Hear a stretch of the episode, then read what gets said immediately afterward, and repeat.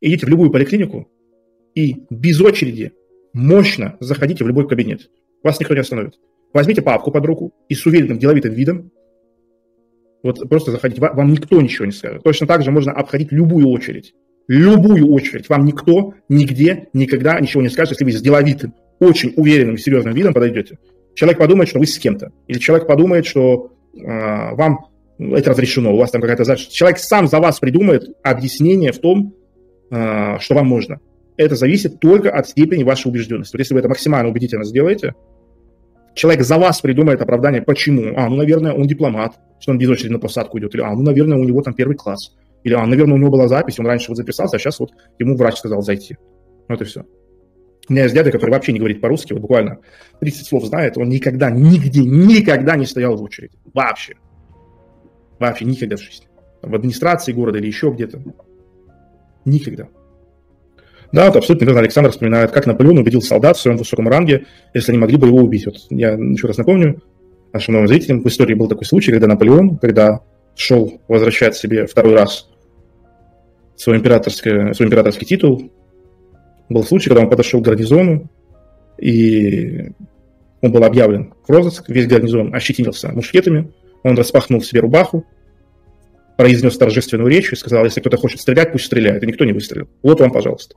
Это и есть то, что называется смелость города берет. Что такое смелость города берет? Помните, я, я выкладывал сторисы в Инстаграме, я объяснял, что мы живем в мире, в котором есть следующий закон. Если нечто ведет себя определенным образом, значит оно таковым и является. Вот и все. Хотите проверить это на практике? Пожалуйста. Вы должны понимать, что... Вот возьмем, например, Виталика Бутерина. Если кто-то не знает, кто это, это человек, который создал эфириум, вторая самая крупная в мире криптовалюта. Мужик сверхразум, просто сумеречный гений. Одного взгляда на него достаточно, чтобы понять, что он и в хорошем, и в плохом смысле слова не в себе. Вы думаете, он уверенный в себе человек? Вы думаете, он смог бы это сделать, если бы сомневался, если бы думал, а вдруг я опозорюсь, а вдруг это что-то будет не то? Любое начинание, любое начинание в политике, в искусстве, в культуре, в спорте, в бизнесе, оно требует от вас, это, это стартовая точка номер ноль. Она заключается в том, что в убежденности, что я имею право – если у вас нет стартовой точки, что вы имеете право, что вам можно, вы никогда ничего не сделаете сами. Только по чужой отмашке, только по чужому разрешению. То есть вы будете до конца жизни рабами. Рабами своей старой морали, рабами религии, рабами государства, рабами родителей, рабами учителей, рабами друзей. Если вам для того, чтобы жить, для того, чтобы проявлять себя, нужно получить разрешение снаружи, и без разрешения снаружи вы не чувствуете себя комфортно, вы не чувствуете себя вправе, это определение раба.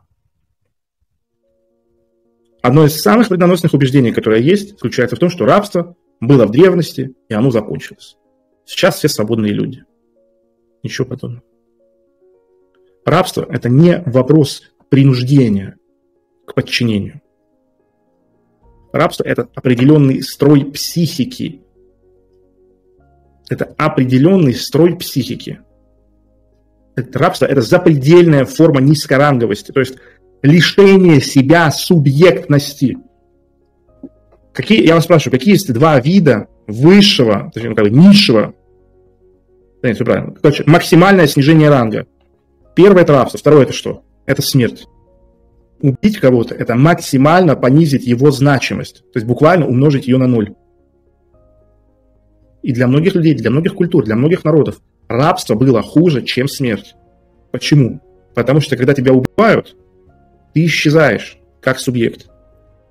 Но когда ты становишься рабом, ты продолжаешь существовать как объект. Рабство – это непрекращающееся изнасилование. Ты не хочешь, но делаешь.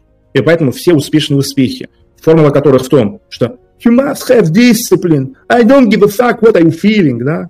Неважно, что ты хочешь, надо уметь делать через не хочу и прочее, прочее, прочее. Это саморабство – это абсолютно изощренная форма самоизнасилования в буквальном смысле слова. Это самоизнасилование, саморабство.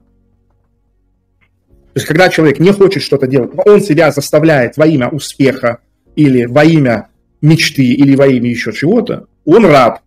У него есть его насмотрщик, его хозяин, который стягает его кнутом. Он говорит, если ты хочешь, ты должен. И он покорно, послушно делает. Это метафизика. Это метафизика. Каждый живой объект стремится к максимальной субъектности. Что такое субъектность? это притворение в жизнь своего начинания, своей мысли, своей воли. Я не знаю, вы в курсе или нет, но в английском языке рабы считались неодушевленными. То есть про них не говорили he, she, про них говорили it. Ну, вот так вот, если переводя. Да? Что по, по законам рабы были предметами. То есть повреждение, убийство рабов – это порча имущества в римском праве. И не считали живыми людьми. Они даже с точки зрения религии не считались людьми. Есть даже отдельная заповедь «Не возжелай раба ближнего своего». Соответственно, строго по Ницше идем. Любое снижение субъектности может вызывать только вспышку протеста. Ты сидишь, тебе говорят, ты должен идти в школу. Ты говоришь, окей, хорошо. Если тебе сказали, ты должен идти сосать хуй бомжа, тоже сказал бы? Ну да, хорошо, я иду сосать хуй бомжа. А чем это отличается от того, что ты ходишь на работу и э, занимаешься тем, что не хочешь? Вот лично я, я не провожу, я не провожу никакой границы между сексуальной эксплуатацией и любой другой эксплуатацией. Это одно и то же. Это одно и то же. Я считаю, что проституция – это точно такая же работа. И это не потому, что проституция – это не так плохо, как вся остальная работа. Это потому, что работа – это так же плохо, как и вся остальная проституция. Почитайте, кто такие манкурты.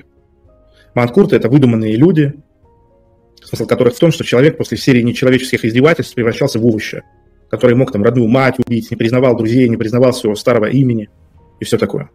То есть чем выше ваша субъектность, тем лучше вы живете.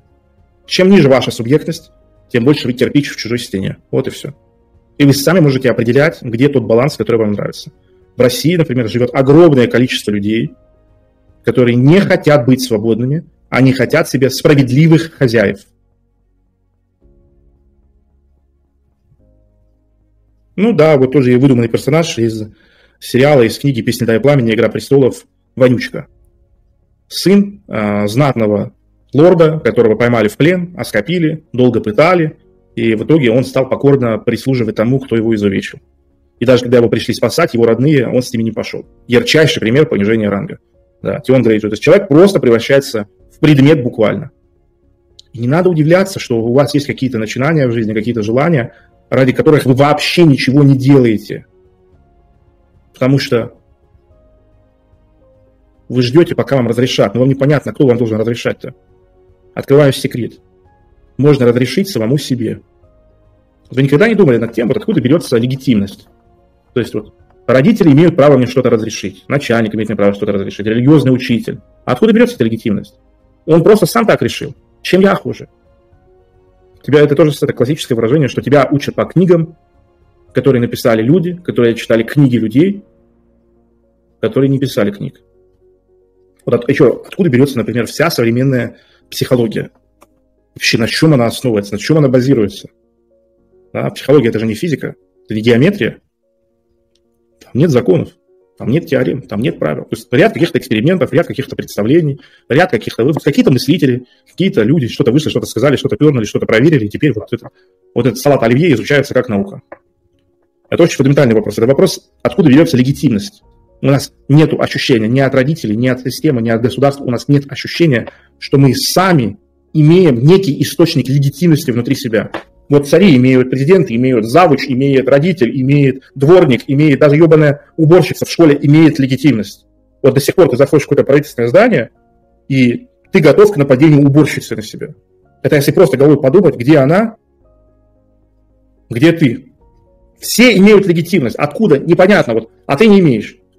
На самом деле ты не имеешь ее до тех пор, пока не выбираешь ее иметь. Вот и все. Вот и все. Надоело смотреть нарезки? Полные курсы, гайды, новые эфиры Арсена каждый день ты найдешь в закрытом телеграм-канале Арсена. Там собран самый сочный контент и тонны мотивации. Ссылка на закрытый канал в разделе о канале. Присоединяйся к мужскому сообществу или оставайся на дне. Выбор за тобой.